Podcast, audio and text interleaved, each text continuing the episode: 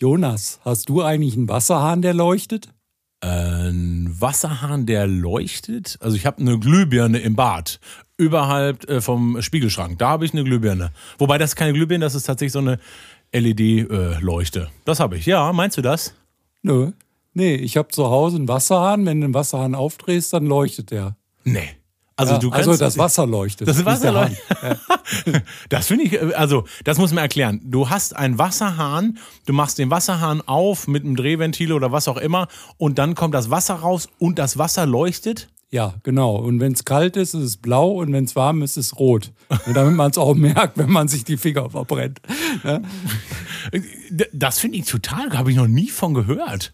Also ich habe immer gedacht, ja. das ist eher so, so aus Japan, so ein bisschen was Futuristisches, Andreas. Ja, der eine oder andere wird jetzt vielleicht sagen, ja, habe ich schon, du hast doch schon beim Discounter. Ja, stimmt. Aber niemand hat gemerkt, was da eigentlich passiert, weil das ist das Faszinierende dran. Denn man braucht ja weder eine Batterie dazu, noch irgendeinen elektrischen Anschluss. Ja, und damit was leuchtet, brauche ich ja Energie. Also woher kommt das? Ja, also ich, ich bin immer noch baff. Ich glaube, du siehst es mir an. Also du hast einen Wasserhahn, der leuchtet. Ich habe davon noch nicht gehört. Und wie kommt jetzt die Energie da rein? Weil das ist ja auch gefährlich ja. mit Wasser ja. und Licht. Ja, genau. Man, man spricht vom sogenannten Energy Harvesting, hat was mit unserem heutigen Thema zu tun. Und äh, da ist einfach eine Mini-Turbine drin mit einem kleinen Dynamo. Das ist so Mikrotechnologie. Und da wird einfach ein bisschen Strom erzeugt, dadurch, dass das Wasser da durchfließt.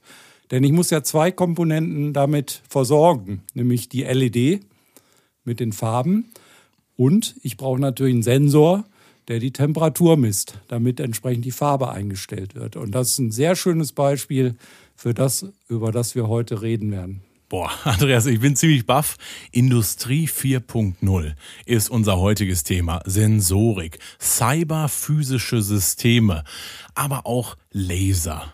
Und natürlich auch die passenden Produkte, vielleicht auch der Laser von Leister Deutschland, von Leister.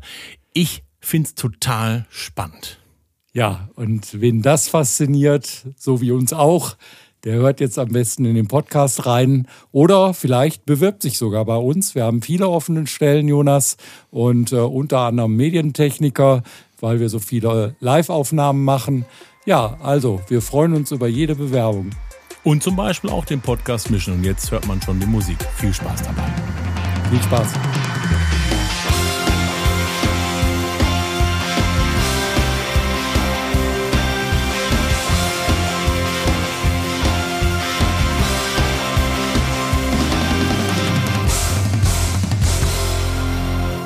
Herzlich willkommen zu unserem Leister Deutschland Podcast. Und gegenüber, wie immer, steht Andreas Zeller, Geschäftsführer von Leister Deutschland. Ich grüße dich, Andreas. Ja, schönen guten Abend, Jonas. Ich finde es total klasse, dass wir wieder unsere zehnte Folge haben wir dieses Mal jetzt schon. Also zehn Folgen gibt es schon aufnehmen. Und heute ein ganz besonderes Thema. Ja, es ist wirklich ein spannendes Thema. Bin ich sehr interessiert dran. Schon seit über zehn Jahren beschäftigt mich das und ich freue mich, dass wir das heute mal mit aufgenommen haben. Total klasse und äh, wir lassen direkt die Katze aus dem Sack. Industrie 4.0. Das ist erstmal ein Brett. Also das da mit reinzubringen heute in den Podcast. Äh, warum haben wir uns für das Thema entschieden? Warum ist das dir so am Herzen?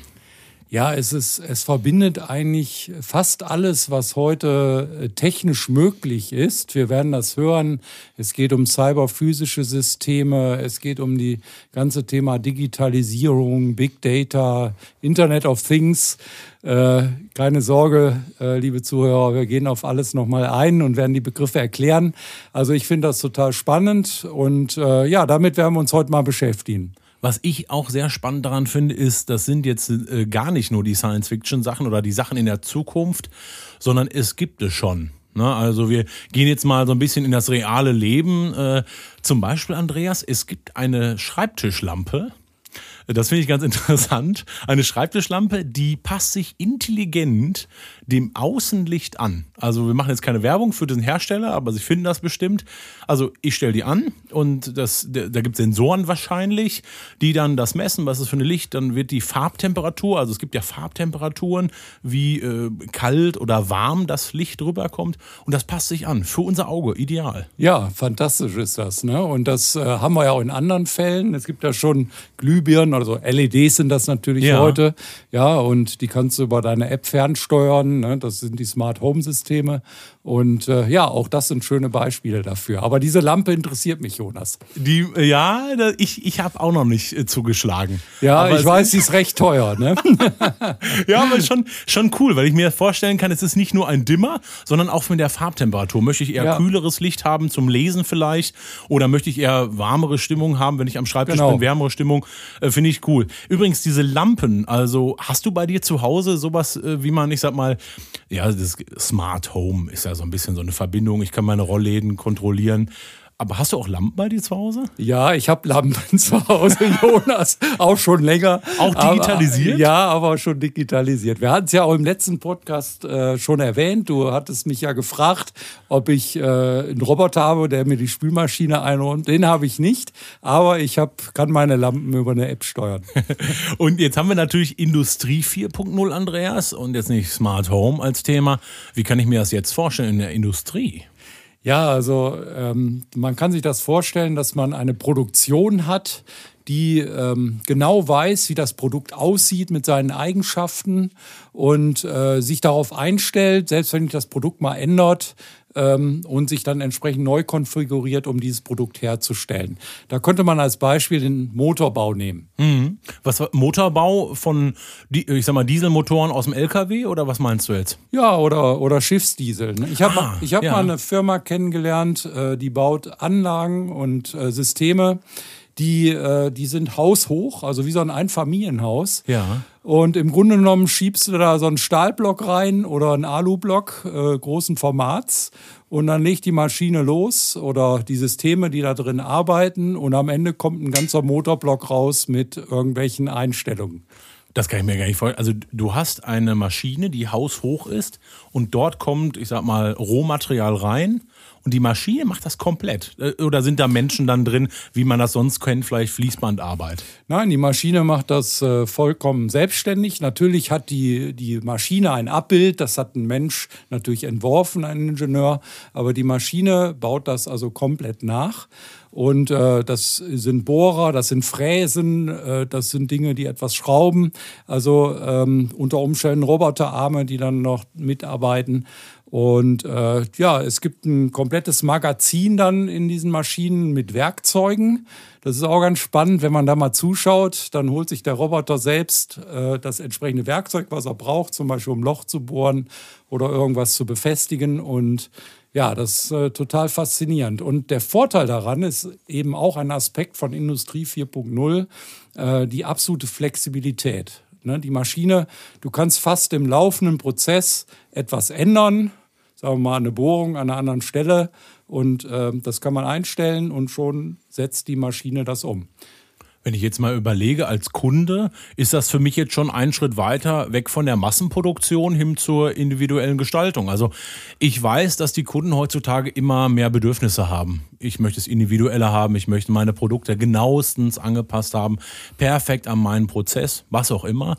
Und so stelle ich mir das jetzt gerade vor. Also ich könnte jetzt im Prozess noch sagen, wie auch immer, der Kunde hat nochmal eine Nachregelung, ich brauche mehr PS oder wie auch immer ich mir das jetzt vorstelle beim Motor. Und dann wird die Maschine das nachregeln. Ja, so ist das, genau. Es gibt ein schönes Beispiel auch für, für die Verbraucher, äh, zum Beispiel Sportschuhe oder Laufschuhe. Ja. Ja, es gibt eine namhafte, eine namhafte Marke, da kannst du dir am PC zu Hause, am Browser, deinen Schuhdesign, die Farben einstellen und, und, und.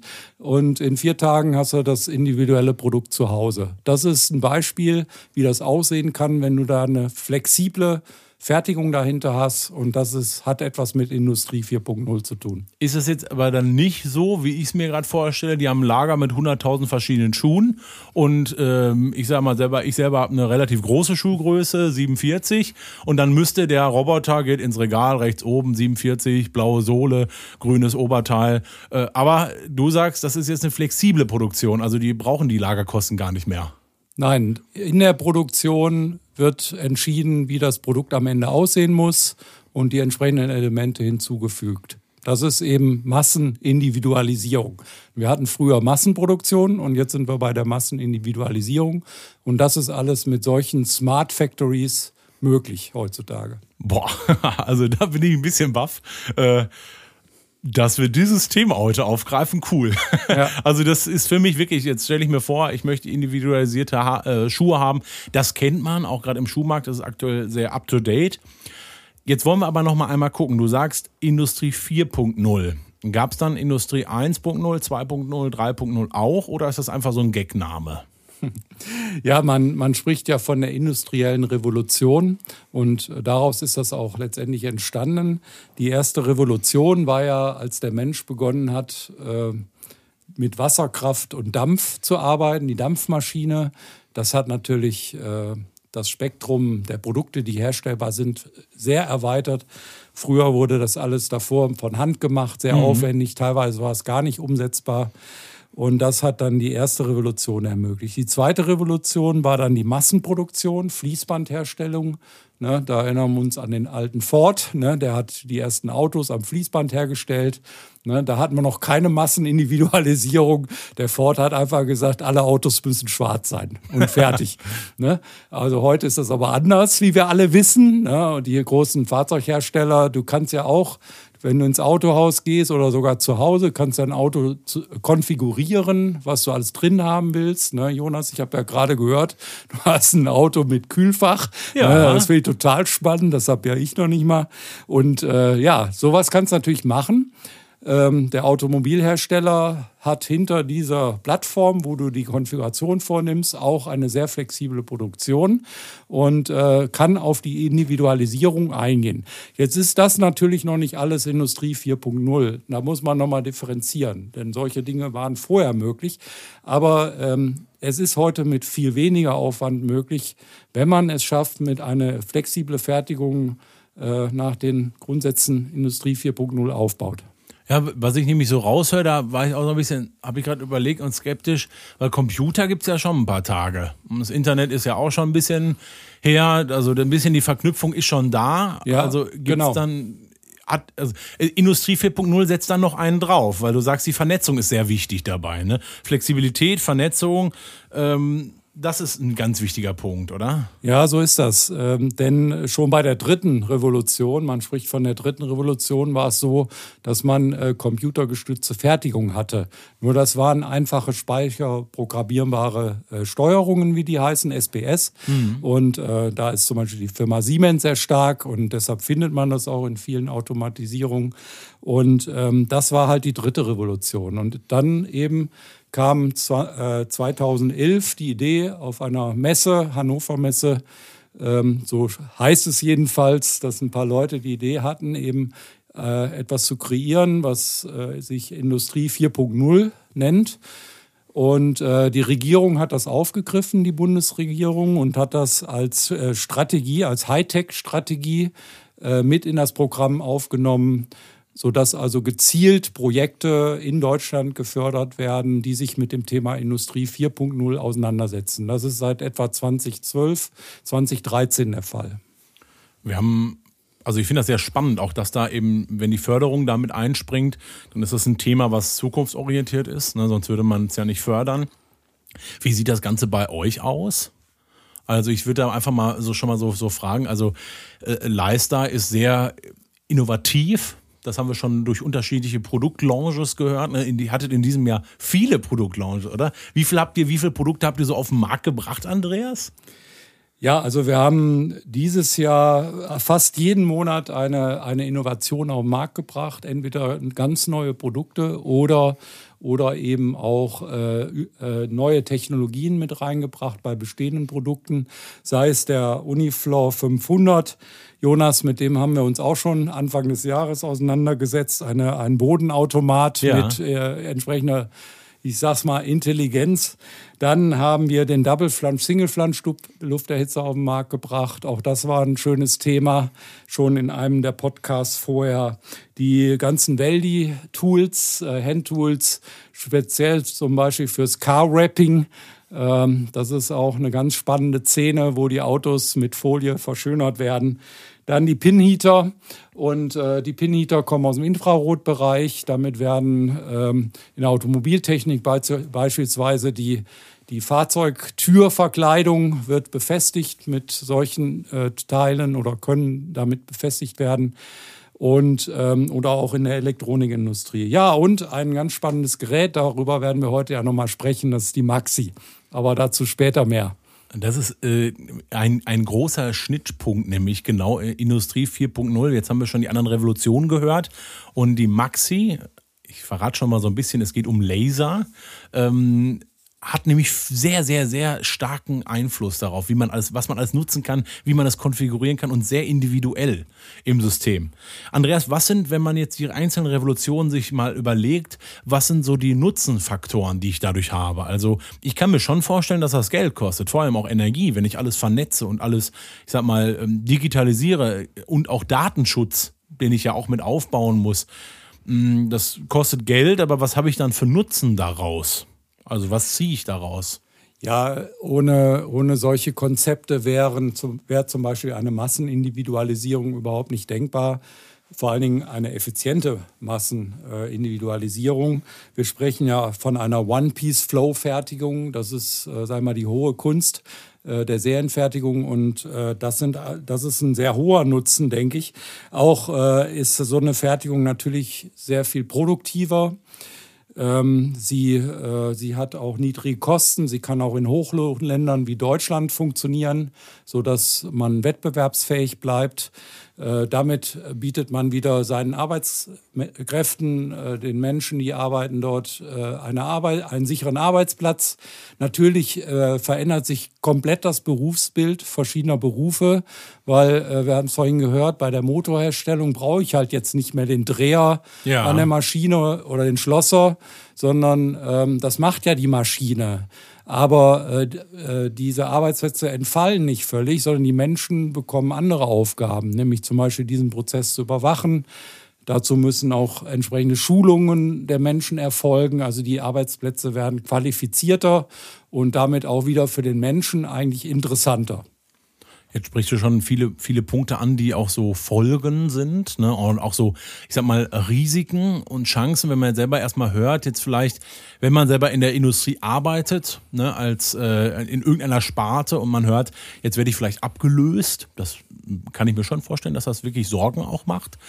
Oder eben, du sagst Chancen als Möglichkeiten, die, die neue Berufsfelder auch mitgeben.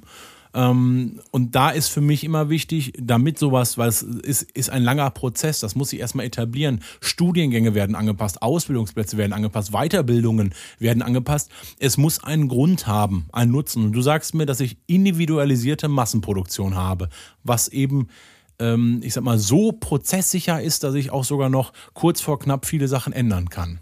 Ne? Und das macht ja einen Vorteil. Ne? Ja, natürlich. Für den Verbraucher und Konsumenten, und das sind wir ja auch alle, Richtig. wir haben ja einen enormen Nutzen daraus. Ne? Also jeder möchte ja gerne das nach seiner Fasson haben, das Produkt.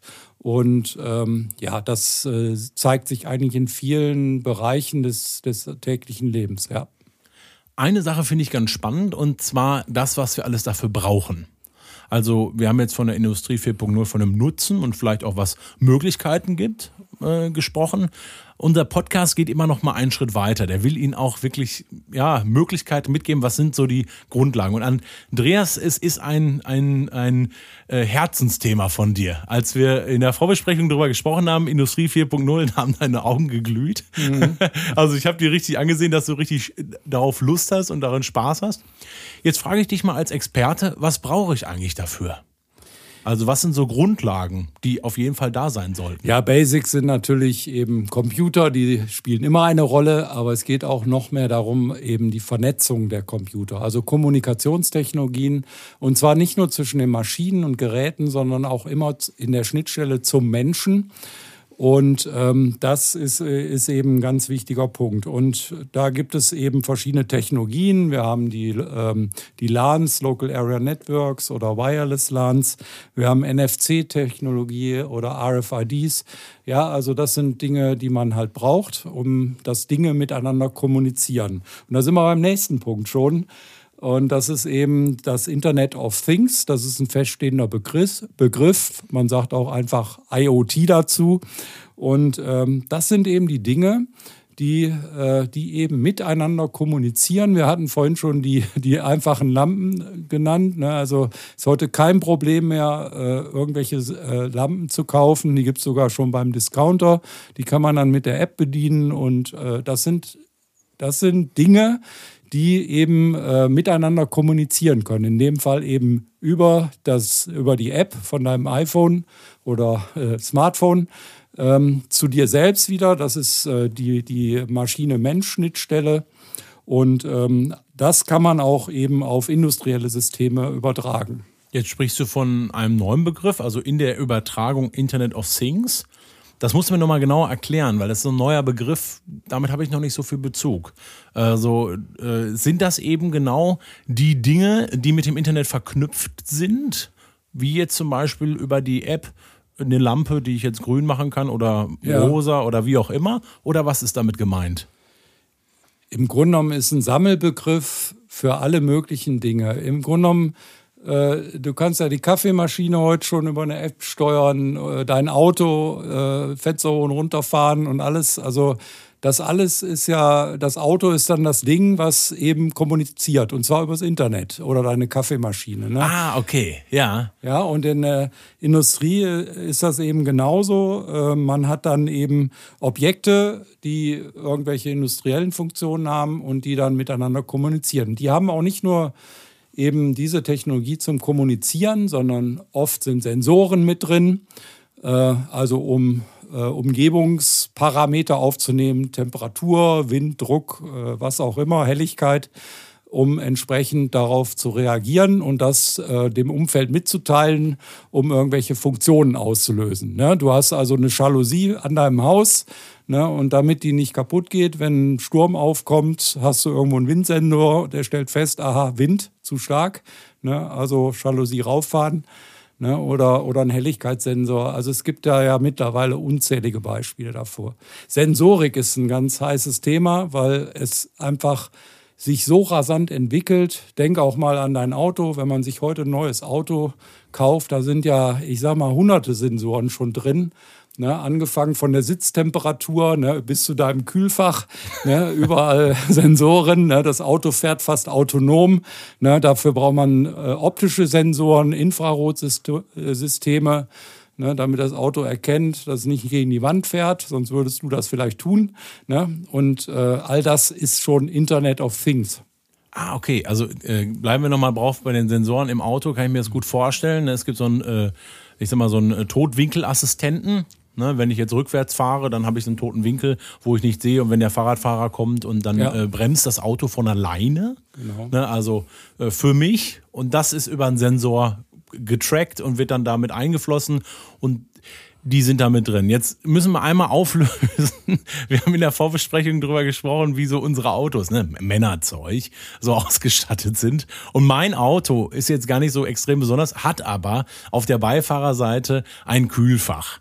Also jetzt nicht so, wie man sich von früher kennt, über den, ähm, ich sag mal, über den Zigarettenanzünder, ne? sondern es ist da integriert. Und Andreas findet es total cool, dass man sich die Cola da zum Beispiel reinlegen kann und wirklich auch runterkühlt. Ja, ich bin richtig neidisch, Jonas, als du mir das erzählt hast. Ne? Das Gute ist, du bist ja, wenn du mit mir fährst, als Beifahrer hast du da die Kontrolle drüber. Ja, das stimmt. Ne? Aber wir haben ja auch schon gehört, du hast in deinem Fach ziemlich Unordnung. Das war auch schon im Podcast. Danke sehr, Podcast. danke sehr. Und das, was einmal gesagt worden ist im Podcast, das bleibt auch so. Ja, das haben alle gehört und wir erinnern uns gern dran. Ja, vielleicht findet man hinten rechts neben den CDs äh, von Queen vielleicht doch noch eine Cola, die gekühlt ist. Also Sensorik ist ein Thema. Jetzt frage ich dich an der Stelle, wir haben so viele Sensoren und ich hatte schon mal reingesprochen, ähm, das ist für mich auch trotzdem ein Thema Energie. Wie kriege ich das überhaupt hin? Also wenn ich diese ganzen Sensoren habe, die kosten, kann ich mir vorstellen, auch wieder weitere Energie. Das ist dann wieder eine Steigerung. Also wir waren ja mal zwischendurch so, dass die Autos zum Beispiel weniger Sprit verbrauchten. Jetzt verbrauchen sie wieder mehr, weil ja auch mehr Elektronik da verbaut ist. Wie sieht das aus in der Industrie, Andreas? Sensorik gleich mehr Energie oder wie kann ich mir das vorstellen? Ja, erstmal schon. Aber die Frage ist ja, wie erzeuge ich die Energie? Und es gibt Recycling-Konzepte, auch darüber haben wir schon in einem der Podcasts gesprochen. Energy Recycling ist da ein Thema oder Wärmerecycling. Ähm, es gibt da ein ganz spannendes Thema, weil es geht ja auch darum, beispielsweise Sensoren in der Landschaft zu positionieren. Ne? Wenn man mal auf die Wetternachrichten beispielsweise schaut. Jeder erfreut sich ja heute an den Wetter-Apps. Ne? Und wir alle können schon, haben schon Regenradar, also können sehen, wann der Regen kommt. Ja, das sind natürlich Radarsysteme, aber sind auch irgendwo, irgendwo in der Landschaft Sensoren, wo nicht einfach so mal eine Steckdose ist, sondern diese Systeme müssen ja irgendwie sich versorgen. Und das ist eigentlich das Prinzip, was man auch in der Industrie übertragen kann. Ich kann ja fast aus allen physikalischen Effekten, kann ich irgendwo eine Energieumwandlung vornehmen. Man spricht auch vom Energy Harvesting, ne? also Energie ernten. Mhm. Ja? Ob das Lichtstrahlung ist, Wärme, ob das Wind ist oder einfach eine Vibration ähm, all das kann man letztendlich auch wieder in elektrische Energie umwandeln, um beispielsweise Internet of Things äh, mit Strom irgendwo auf irgendeinem Acker mit Energie zu versorgen. Glaubst du, das ist so die Zukunft, dass man so Energie im Endeffekt, weil das ist ja eine Energie, die schon im System drin ist, also zum Beispiel Abwärme, dass man die noch effizient, also eine Energieeffizienzsteigerung, ist das so die Zukunft? Ja, auf jeden Fall. Denn wir wollen ja CO2 vermeiden, wir wollen keine fossilen Brennstoffe verbrennen ähm, und, und, und. Also das ist ja ein, ein aktuelles, ganz aktuelles Thema. Und ähm, ja, dafür gibt's viele Ideen und auch viele technische Möglichkeiten, die alle noch gar nicht ausgeschöpft sind. Ne? Zum Beispiel, ich habe hab hier eine Smartwatch an meinem Handgelenk. Ja. Ne? Ich ärgere mich immer, dass ich die abends aufladen muss, ne? weil sonst funktioniert die nicht mehr. Ne? Ich bin total stolz auf die Uhr und sehr zufrieden, muss ich sagen. Aber, äh, aber dass ich das immer aufladen muss, das stört mich. Ich habe mich schon gefragt, ne, ich bewege mich ja den ganzen Tag, mein Arm bewegt sich. Ne, und eigentlich könnte man diese Bewegung nutzen, um daraus äh, Energie zu erzeugen, damit die Uhr nicht immer aufgeladen werden muss. Ne? Das kommt aber bestimmt auch. Ich bin ziemlich sicher, das wird in fünf Jahren kein Thema mehr sein. Ja, das kann ich mir schon vorstellen. Es ist natürlich auch eine komplexe Sache. Du hast bei einer Smartwatch natürlich auch wieder ein Display. Ich habe eine Uhr, die hat jetzt nicht unbedingt diese großen Anzeigen, die kann ein bisschen die Höhe äh, tracken. Die hat oben ähm, äh, wie so Mini-Solar. Zelle, die da drin ist, ist ganz eingebaut, sieht man gar nicht. Und die hält bis zu einem halben Jahr. Also ich kann die immer wieder, wenn ich sie trage, und ich brauche die nie, niemals mit einem, äh, ich sag mal, eine neue Batterie reinlegen. Also ja, die ja. hat eine sehr lange Laufzeit, weil die sehr wenig Strom verbraucht und ich könnte die ein halbes Jahr in die Dunkelkammer schicken, äh, dann hat die immer noch Saft. Das ja. ist schon mal ganz. Ja, das aber, wäre ja sowas, ne? Genau, aber du kannst dich bestimmt nicht mit dieser Uhr unterhalten, oder? ich, natürlich kann ich mich auch mit der Uhr unterhalten, nur es kommt nichts raus. Ja, ich kann mich mit meiner Uhr unterhalten. Ne? Hey Siri und dann geht's los. okay, das, äh, je nachdem, äh, wie komplex die Themen sind, ich kann das nicht machen. Es kommt leider kein Feedback, aber die Uhr sagt sie mir. Ja, und das ist ja auch wieder der, die Verbindung zur Industrie 4.0. Wir haben es im Ganzen, wir haben die Smart-Uhren äh, beispielsweise, wir haben Smart Home. Das sind alles Dinge, die auch aus der Industrie kommen oder auch wieder in die Industrie hineingehen. Und deshalb gibt's ja, reden wir eigentlich über kein Zukunftsthema mehr, sondern es umgibt uns förmlich. Nur die Nutzung ist halt noch nicht optimal, wenn man noch mehr Dinge zusammenbringt. Ne, es gibt ja noch andere Aspekte. Du hast mich vorhin äh, gefragt, was sind die Voraussetzungen für Industrie 4.0? Wir haben ein paar Punkte genannt. Da gehört natürlich die Robotik dazu, die wir im neunten Podcast hatten, zusammen mit der Automation, die KI, künstliche Intelligenz. Ne, das ist keine, das ist keine Zukunftsvision mehr. Es ist Realität. Jeder hat es in seinem Smartphone, ja. vom Übersetzer bis hin zu irgendwelchen Browsern, die irgendwas suchen für einen. Das ist alles schon künstliche Intelligenz. Und äh, auch das ist ein sehr wichtiger Punkt für die äh, flexible Fertigung. Auch da brauchen wir künstliche Intelligenz, um bestimmte Prozesse optimal zu steuern. Ich stelle mir da das gerade mal vor. Wir kennen das schon von Homepages. Man klickt drauf, man hat eine automatische Beantwortung. Mhm. Und wenn ich jetzt nachts zum Beispiel einen Kunden habe, der dem, äh, ich sag mal, äh, nachts um drei was einfällt, jetzt denken Sie, warum arbeitet der nachts um drei? Gehen wir mal einmal um die ganze Welt. Irgendwo haben wir dann wieder mittags. Äh, und der möchte an dem Produkt was geändert haben, aber wir haben nachts um drei im Lieferland. Ne? Äh, dann wird der, die KI das vielleicht direkt schon kommunizieren. Ist das so? Ist das so äh, ja, das ist eine so. denkbare Möglichkeit? Ja, du gehst ne? ja auf manche Shop-Plattformen drauf, da hast du schon so einen Bot drauf, der ist, das ist künstliche Intelligenz, der kann, äh, der kann dir erste Fragen beantworten und das ist kein Mensch mehr, das ist eine Maschine. Auch wir bei Leister arbeiten an, an solchen Konzepten und, äh, und äh, versuchen das sinnvoll für unsere Kunden mit einzusetzen wahnsinnige Serviceleistung. Ne? Also da stelle ich mir schon wirklich vor, was da drin ist. Du hattest das Beispiel mit der Schuhproduktion. Also es könnte nachts noch, bevor das, der Artikel produziert wird, nochmal Feinjustierung doch nochmal gemacht werden, wo sonst Ladenschuss ist. Ne? Könnte in der, in der Fertigung nochmal eingegriffen werden. Finde ja. ich, total, find ich total spannend. Ja, genau. Da fällt dir ein, ach, mein Auto soll doch nicht rot sein. Ich mhm. hätte es doch lieber schwarz wie Ford. Und dann, äh, ja, kannst du das schnell ändern. Und wenn es noch nicht fertig ist, kann das möglicherweise im Prozess noch angepasst werden. Könnte es noch lackiert werden? ja, umlackiert. umlackiert. oder, oder wir machen Car-Wrapping. Ne? Dann können wir das auch wieder mit einem Leister machen, mit dem Weldy Car-Wrapping-Kit. das ist eine gute Idee. Die ist auch, das ist wirklich cool. Ähm, Andreas, äh, Voraussetzungen, äh, was gibt es noch? Du hast äh, Robotik gesagt, du hast KI, äh, künstliche Intelligenz. Ich kann mir vorstellen, ein, eine schnelle Verbindung natürlich, eine schnelle Leitung, dass die Kommunikation gewährleistet ist. Gibt es noch weitere Voraussetzungen, wo du sagst, das ist etwas, wo wir selber vielleicht noch gar nicht gedacht, dran gedacht haben? Ja, äh, ob wir dran gedacht haben, kann ich natürlich nicht sagen, aber, aber ein ganz wichtiger Punkt ist auch die sogenannten additiven Fertigungsverfahren. Äh, wir kennen das als 3D-Druck. Das ist ja auch mittlerweile schon so, das kannst du wie ein Drucker kaufen und kannst du irgendwelche Figuren äh, 3D drucken. Das, äh, auch das ist in der Industrie gang und gäbe. Äh, wir bei Leister produzieren schon eine Menge Zubehörprojekte Produkte mit 3D-Druck beispielsweise. Der Vorteil ist, ähm, das sind Produkte, die wir nicht in Massen produzieren müssen, weil sie eben nicht so häufig äh, gebraucht werden. Aber wir können sie auf Anfrage ein Stück können wir produzieren für den Kunden. Und das ist natürlich schon wieder bei dem Thema One-Piece-Flow. Da haben wir ein Stück, was nur hergestellt wird und das ist trotzdem produktiv und äh, kostengünstig für den Kunden herzustellen. Ja, das kann ich mir gut vorstellen. Ich habe auch, das hatten wir auch schon im Podcast, daher weiß ich das, Weltplast 200 und 600i. Äh, das sind quasi genau. so Aufsätze für die Roboter. In der letzten Folge ging es ja um Robotik und auch Möglichkeiten von Halbautomaten. Und das fand ich total interessant. Ich habe mir das danach auch nochmal extra bei euch angeguckt. Also auf einem Roboterarm ist dann oben ein Extruder drauf. Extruder kurz nochmal Andreas, was ist ein Extruder? eine Kunststoffspritze. Genau. Jonas, hast ja, du ein Bild? Ich habe ein Bild, ja.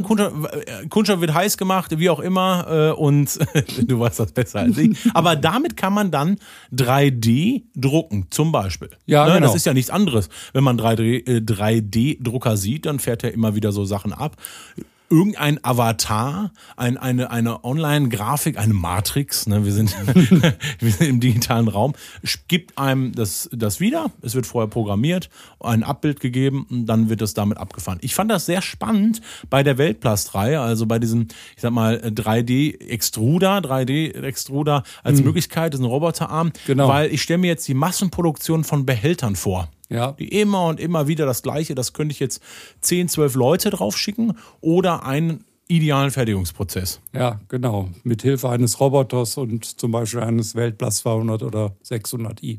Total cool. Ja. Also, das ist ja schon die Schnittstelle zu äh, also Industrie 4.0. Ne? Ja, ne, wir stellen natürlich als Leister keine Industrie 4.0 Fertigung oder Smart Factory Fertigung dahin, sondern wir liefern Systeme und Produkte, die Industrie 4.0 und Smart Factory Konzepte unterstützen.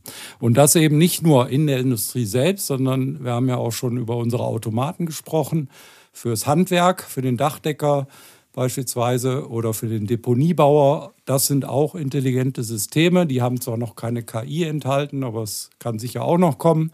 Aber äh, die übernehmen automatisch Funktionen, haben die Sensorik, haben eine GPS-Funktion, WLAN, alles das, was man für Internet of Things braucht. Und bis hin ins Handwerk können wir also diese, diesen Fortschritt hineinbringen.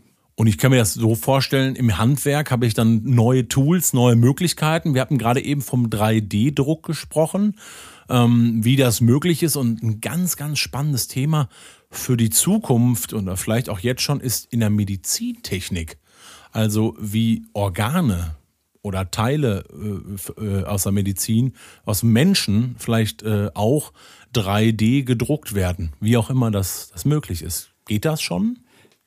Also da wird auf jeden Fall intensiv dran geforscht. Denn wenn, sobald das möglich ist, kann natürlich unendlich vielen Menschen, kranken Menschen oder verunfallten Menschen geholfen werden. Man stelle sich vor, jemand verliert ein Bein ne, und es, es gibt eine Maschine, die das wirklich druckt. Mhm. Das hört sich jetzt merkwürdig an, aber es ist keine Fantasie. Es wird ganz konkret dran geforscht und wir können nur hoffen, dass diese technischen Möglichkeiten auch bald gegeben sind. Und das sind dann eben, und da, so stelle ich mir das auch wieder vor, ist natürlich sehr, sehr äh, spezifisch in der Fertigung, aber es ist absolut kein Massenprodukt. Nee, das ne? ist kein Massenprodukt. Also das ist sehr individualisiert. Ja, und da reicht es auch nicht aus, eine 3D-Zeichnung zu machen, sondern du brauchst viel mehr Informationen, die du bei dieser Produktion mitgeben musst. Man stelle sich ein menschliches Körperteil oder Organ vor. Ja, das ist ja nicht nur äh, die Haut oder oder Sehnen, Muskeln, Nerven. Es gibt Nervensysteme. Dann ist natürlich auch die Frage, wie reagieren diese Bestandteile auf bestimmte Veränderungen? Der Mensch äh, passt sich ständig der, der Umweltveränderung an. Wird es heiß, passiert was? Wird es kalt? Verletzt er sich? All diese Informationen müssen bei so einem Produktionsprozess mit einfließen. Und das ist ein ganz hervorragendes Beispiel, äh, wofür cyberphysische Systeme da sind oder Abbildungen. Ja, weil äh, es wird sehr schnell deutlich, es reicht nicht aus, eine 3D-Zeichnung zu machen, also eine CAD CAD-Zeichnung, sondern ähm, man muss auch die ganzen physikalischen und vielleicht auch chemischen Eigenschaften mitgeben. Jetzt hast du schon einen neuen Begriffskomplex mit reingebracht, cyberphysische Systeme, eben als Konträr zu nur 3D-Zeichnung. Physische Systeme. Heißt das jetzt, dass den Materialien, die mit eingebaut werden, Eigenschaften zugespielt werden? Also in einem Bein, das finde ich sehr komplex weil dort auch Spannung, Druck, jetzt stell dir mal vor, ein Mensch spielt Tennis, alleine in den Abstoppbewegungen, wie viel Spannungen und Veränderungen da in den einzelnen, äh, ich sag mal, Partien drin ist. Ist das damit gemeint, also den, Eigenscha den, den Materialien Eigenschaften zuordnen, physische Eigenschaften? Ja, genau. Ne? Also bei Menschen, um dabei zu bleiben, hast du das, äh, das Nervensystem beispielsweise, das auf bestimmte Weise reagiert. Und das ist ja auch dezentral organisiert, weil das passiert ja nicht alles im Gehirn oder im Rückenmark, sondern auch selbst im Bein ist eine, ich sag's mal, eine gewisse Intelligenz, ähm, eben um diese, ähm, diese Eigenschaften so aufzubereiten, dass das Gehirn in der Lage ist oder das Rückenmark entsprechend auf irgendwelche Veränderungen zu reagieren. Und stelle ich mir das jetzt aber trotzdem, wenn es ein 3D-Druck ist, äh, trotzdem vor, dass man eine Zeichnung hat, eine virtuelle Zeichnung. Wir hatten schon Avatar als, als Wort. Also es ja. muss ja irgendwie eine Abbildung irgendwo noch geben. Ja, ne? das, das wird dann allerdings komplex und da hat das menschliche Gehirn leider das Problem, dass es dann schwierig ist, sich das vorzustellen, weil wir eben nicht nur dreidimensional uns das vorstellen müssen, sondern wir haben mindestens eine vierte Dimension, die Zeit zum Beispiel, also Veränderungen auf Zeit und natürlich viele, viele Eigenschaften, die wieder eine neue Dimension hineinbringen. Und das ist auch der Grund, warum ich natürlich unheimlich viele Daten brauche, ähm, nicht nur jetzt bei der Herstellung möglicherweise eines menschlichen Körperteils, sondern eben auch bei komplexen Produkten in einer industriellen Fertigung. Und äh, das nennt man Big Data. Ne, der Begriff ist eben sicherlich schon mal begegnet. Äh, Big Data, also große Datenmengen ja einfach übersetzt. Aber es geht um richtig große Datenmengen, ne? weil wenn man sich vorstellt, ähm, in allen Lebensbereichen haben wir solche Technologien, da braucht man entsprechende Server oder Strukturen, ähm, um das alles zu speichern und auch zu verarbeiten. Ja, alleine schon was unsere 2D-Bilder, also wenn wir Fotos machen mit dem Handy, wie da die äh, Datenmenge größer geworden ist. Also ja. ne, vor 20 Jahren, da waren 128 Gigabyte unglaublich viel. Aber heute, ja. also äh, das ist die niedrigste Stufe beim Handykauf. Ja, früher hattest du das alles noch auf deinem Atari. ich Den wird keiner mehr kennen, ne? oder C64, ne? ganz am Anfang. Ja, ich, man merkt schon, ich bin etwas älter. Aber äh, nein, heute ist es ja so, man kann das alles nicht mehr abspeichern auf einem lokalen System. Und dann sind wir schon beim nächsten Punkt, der auch wichtig ist für Industrie 4.0, ist einfach Cloud Computing. Auch das ist schon Realität. Ich, äh, jeder kennt, äh, ich denke, es, ich mache jetzt keine Schleichwerbung. Microsoft kennt jeder. Ne? Und wir haben Microsoft ähm, Office. Und äh, das ist auch schon Cloud Computing, weil die Programme nicht mehr auf dem lokalen Rechner laufen in der aktuellen Version, sondern irgendwo in der Cloud eben arbeiten und ohne dass ich dann die Datenmengen auf meinem lokalen System abspeichern muss. Anders wäre Homeoffice, glaube ich, gar nicht aktuell möglich gewesen, Nein. weil nicht jeder kriegt seine, äh, um jetzt mal in Daimler-Klasse zu bleiben, seine Diskette mit nach Hause geschickt, äh, sondern man hat, äh, man hat ja USB-Sticks und das geht ja gar nicht. Das ist alles Cloud-basiert. Um überall ist man beim Kunden nochmal was abzugreifen, ist man unterwegs abzugreifen. Ja. Das geht ja gar nicht anders. Bei uns sind nahezu alle Systeme cloud-basiert, von angefangen vom ERP-System, also vom Warenwirtschaftssystem bis hin zu den ähm, Office-Produkten und so weiter. Und das ist auch gut so, weil so sind wir flexibler beim Arbeiten. Das bietet für die Mitarbeiter Vorteile, aber uns auch als Firma.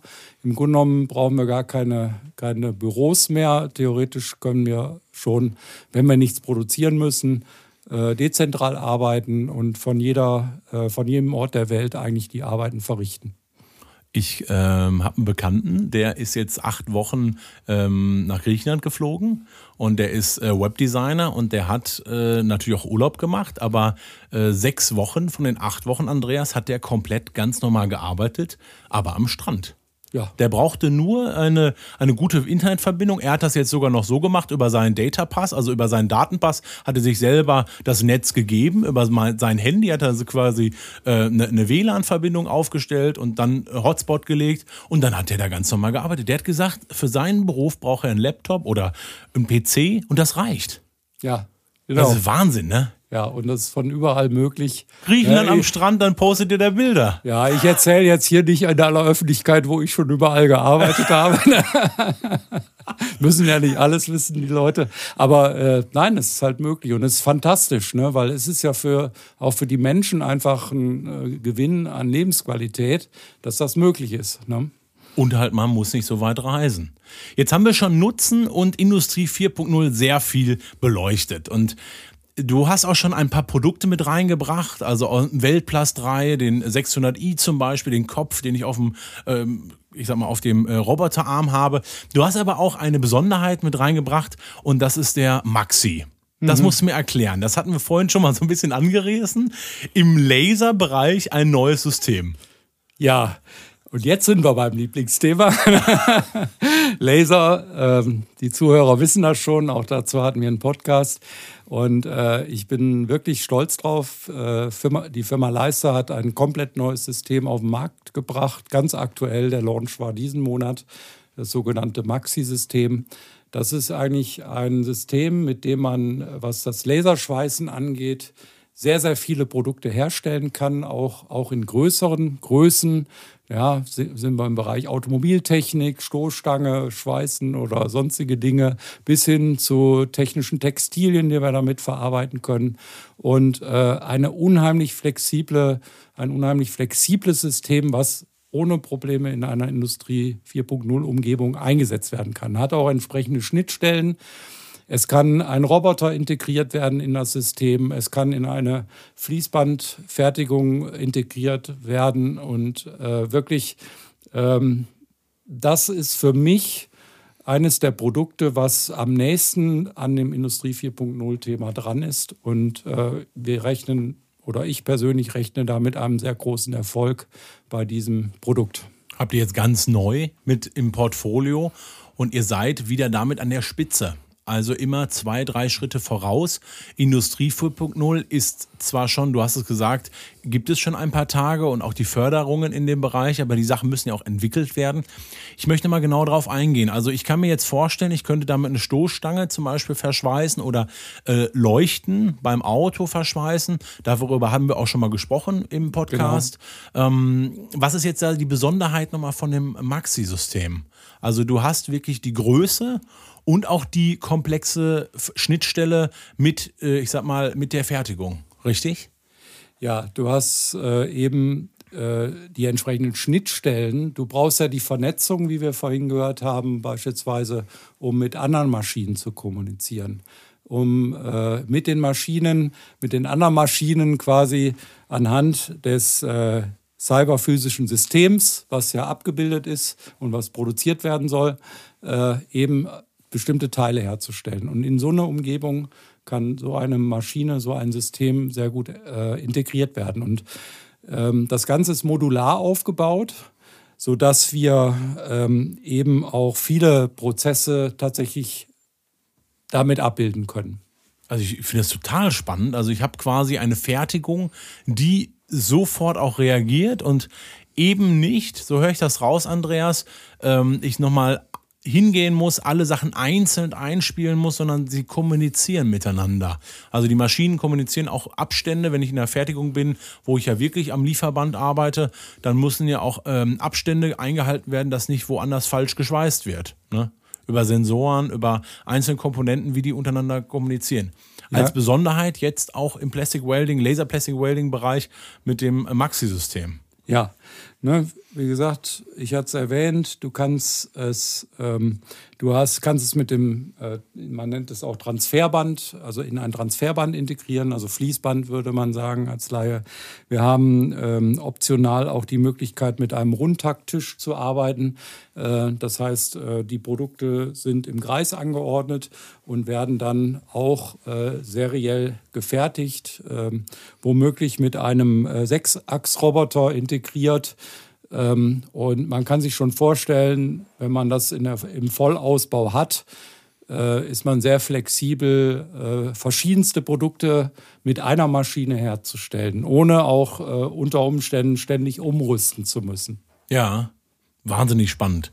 Äh, auch da in dem Bereich, äh, find, ich finde die Lasertechnik sowieso so spannend, weil das so ein bisschen sehr abstrakt ist, dein Lieblingsthema.